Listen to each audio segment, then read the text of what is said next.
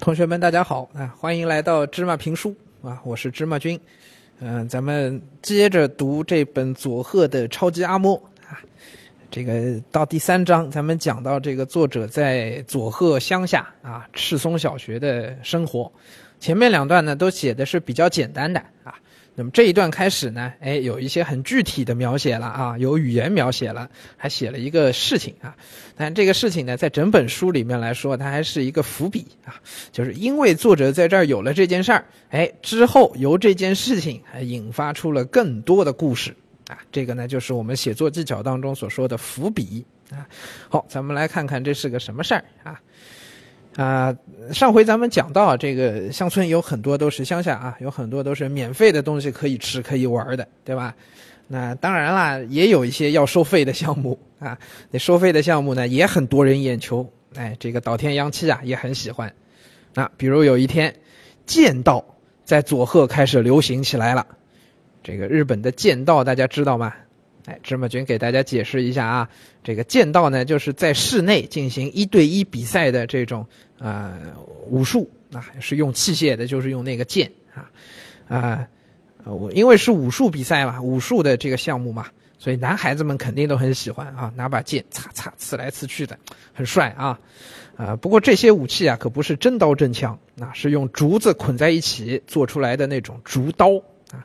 那参加这项武术比赛的人呢？啊，当然要保护好自己了，对吧？就要穿那个剑道服啊，要戴护具，看上去很帅、很威风啊，啊，简直是所有男孩子梦想当中的这个游戏了，比赛啊。于是作者就跑去啊，跟自己的阿嬷说：“哎，那个剑道不是流行了吗？”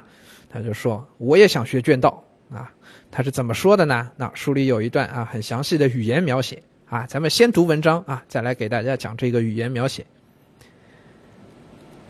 阿莫，我今天去看剑道了。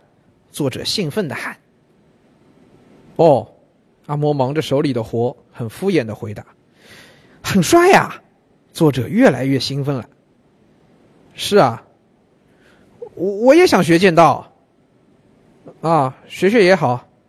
真的？想学就学呗。真的吗？哎，那那明天陪我去道场报名，他们会告诉我们要买哪些护具和面罩的。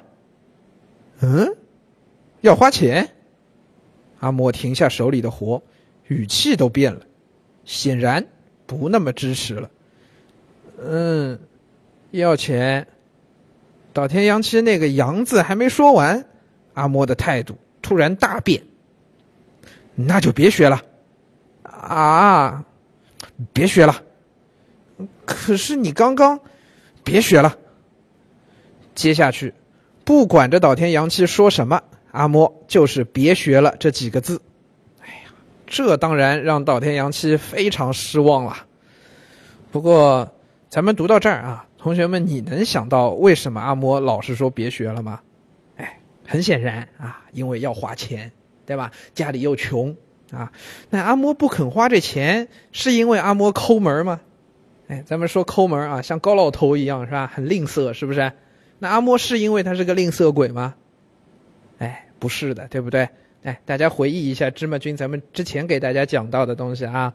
这佐贺的阿嬷可是一个走在路上都还要在腰上去拴一块吸铁石，到处吸废铁来卖钱的一个老人呀，对不对？他们家要吃水果蔬菜得怎么吃啊？门口有河流超市是吧？拦块木头来来阻拦这些人家扔掉的水果和蔬菜，对不对？这些是因为他吝啬吗？显然不是的，就是因为家里穷嘛，是吧？那阿嬷如果有更多的钱，如果这时候哎身上多出来那么几块钱了，他一定会愿意把这个钱花在让岛田洋七吃的更好上边，是不是？家里都快要穷的揭不开锅了，哪有钱去学什么剑道、买那个护具啊？那东西又不能吃，又不能用的，是不是？啊，所以因为家里穷啊，那阿莫呢，只能是拒绝岛田洋七的请求。那这个作者被拒绝以后啊，一开始他确实很沮丧，可是接着呢，小孩嘛，啊，那个注意力不不容易集中在一件事情上啊，一转眼，哎，他就发现别的好玩的东西了。什么呢？也是武术，柔道。那柔道呢，是一种以摔法和地面攻击技术为主的这个格斗术呃，柔道练得好，这个也是功夫很厉害，啊，就是日本的一种武术吧，好吧？啊，当然这个呃柔道可能。呃，咱们咱们形象一点跟同学们说吧，就咱们有各种拳法，对吧？中国有各种拳法，什么咏春拳啊、洪拳啊、太极拳啊，对吧？那柔道呢，就是一种啊日本人自己发明的这个搏击技巧，哎，也是非常讲究技巧性的，练得好也是非常非常厉害啊啊那。我们平时看到这柔道，感觉就好像两个人啊架着手手架在肩膀上啊抱来抱抱着摔来摔去啊。